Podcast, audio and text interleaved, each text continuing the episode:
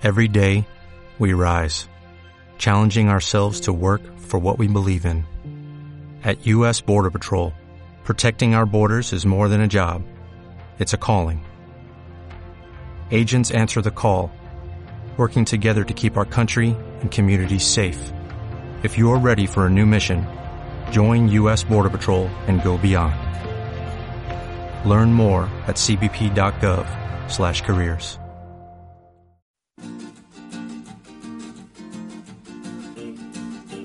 La maleta.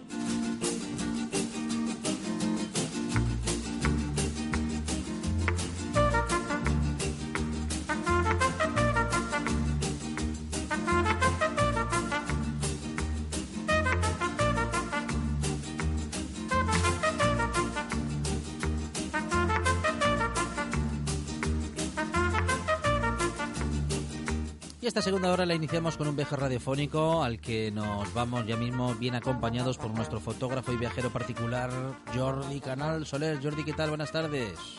Hola, buenas tardes. Bueno, hoy nos vamos a La France y nos vamos a Pues- Montpellier. Exactamente, o como dirían ellos, exactamente.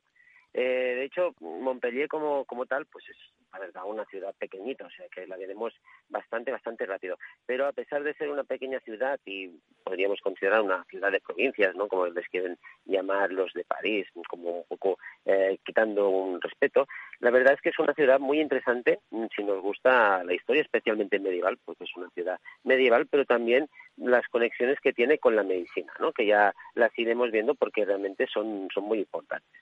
Eh, Montpellier se encuentra en el sur de Francia. Realmente hay buena conexión con un tren. Mm, Hay una, un- una línea de, tren que conecta eh, España con, Francia a través de una sociedad de- hecha entre Renfe y la Société Nationale de Chemin de Fer mm, francesa, de manera que podemos, sin cambiar de tren, ir directamente desde España hasta Montpellier y ahí descubriremos pues una ciudad que está pues un poco en equilibrio entre la modernidad y, la antigüedad, ¿no? Tiene un casco antiguo muy interesante a nivel medieval, gótico, pero también tiene edificios modernos y incluso pues eh, de, de finales de mil- 1900, 1800, 1900, ¿no?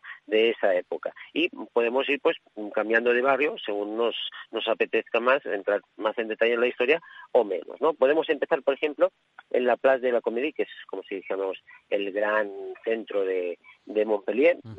Aquí hay la, la ópera mm, de 1888, realmente interesante de ver, y hay una, una plaza oval con una fuente que se llama de las Tres Gracias bastante interesante de ver y todo alrededor lleno de cafés, ¿no? Esa actividad tan francesa que es sentarse en una terraza para pues tomarse un, café, un café lait o, o lo que quieras, un croissant, pues eh, se puede hacer en esta plaza y, pues, hay, hay diversión todo el día, ¿no? El, tráfico de gente, incluso pues gente pues, que, hace estatuas humanas, este tipo de espectáculo que puedes eh, estar ahí todo el rato viendo pues pasar la gente y, pasar el rato. Pero si queremos entrar en la historia hay que levantarse y empezar a andar por los estrechos eh, por las estrellas, estrechas callejuelas que existen en el barrio gótico, el barrio antiguo medieval de Montpellier. Montpellier no tiene un origen romano como algunas ciudades vecinas, como por ejemplo Nimes,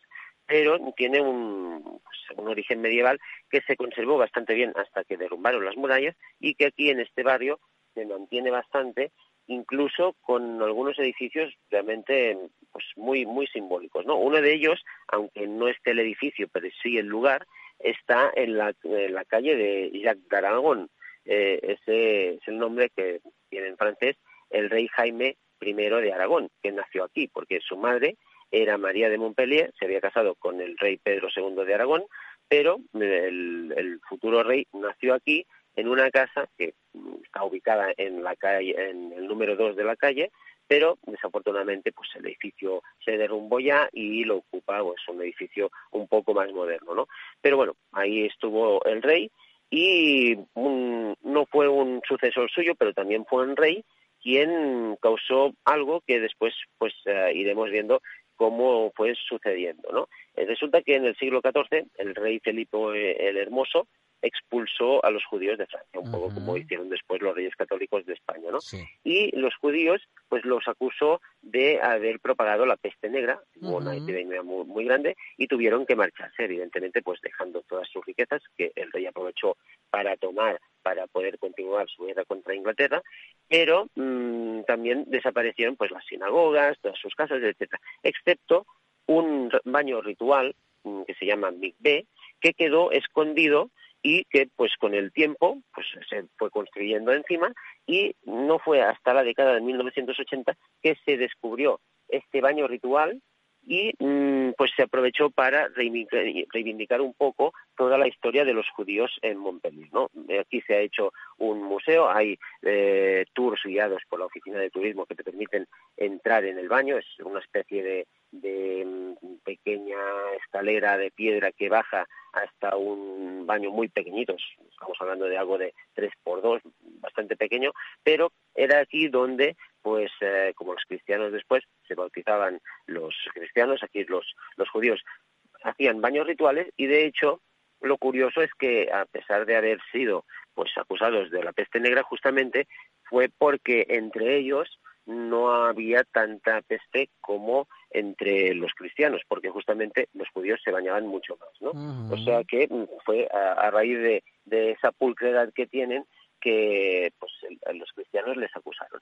Pero muy cerca está otro sitio que mm, mm, pues, los mismos judíos podían ir ahí y no solamente estudiar, sino hacer de profesores. Estamos hablando de la Facultad de Medicina de Montpellier, es la más antigua del mundo a nivel de facultad de medicina todavía en actividad. Y estamos hablando de una facultad que desde 1180 está funcionando y, como decía, gracias a un, a una, un edicto que promulgó eh, Guillermo VIII, uno de los señores de Montpellier, en esta universidad podía enseñar cualquier profesor independientemente de su credo. O sea que aquí había profesores cristianos, musulmanes y judíos que pues dieron a la Universidad de Montpellier, concretamente a la Facultad de Medicina, pues una importancia y relevancia mm, realmente muy muy grande durante muchos siglos hasta pues más o menos el siglo XIX principios del XX. Incluso aquí estudiaron muchísimos eh, grandes médicos por ejemplo, Nostradamus, Rabelais, después el, cirujano del rey Luis XV, o sea, realmente muy, muy buenos cirujanos que después pues, em, pues consiguieron también que la medicina avanzara, ¿no? Mm, si nos gusta un poco más la, historia reciente, pues podemos ir mm, marchando de la zona céntrica y adentrarnos en lo que es la zona más moderna, donde vamos a encontrar un arco de triunfo, más o menos como el de París, aunque mucho más pequeña, evidentemente, pero tiene la gracia que aquí sí que se puede subir hasta arriba de todo y tendremos unas vistas de la ciudad preciosas porque estamos en medio de la ciudad, ahí junto al, a la Place Royal du Peril y, después al Palacio de Justicia que está justo al lado y desde aquí podemos ver pues cómo esta ciudad, aunque pequeña, realmente tiene algunos rincones y algunas historias realmente interesantes que valen la pena de conocer. Es Montpellier, eh, está en el sur de Francia y bueno, pues ya lo sabes, una ciudad muy bonita con un montón de cosas interesantes para conocer, muy a la mano, eh, tanto para recorrerla como para llegar hasta allí. Nos lo ha contado Jordi Canal Soler, nuestro viajero y fotógrafo particular en esta buena tarde. Jordi, gracias, fuerte abrazo y buen fin de semana. Igualmente, y buena Semana Santa.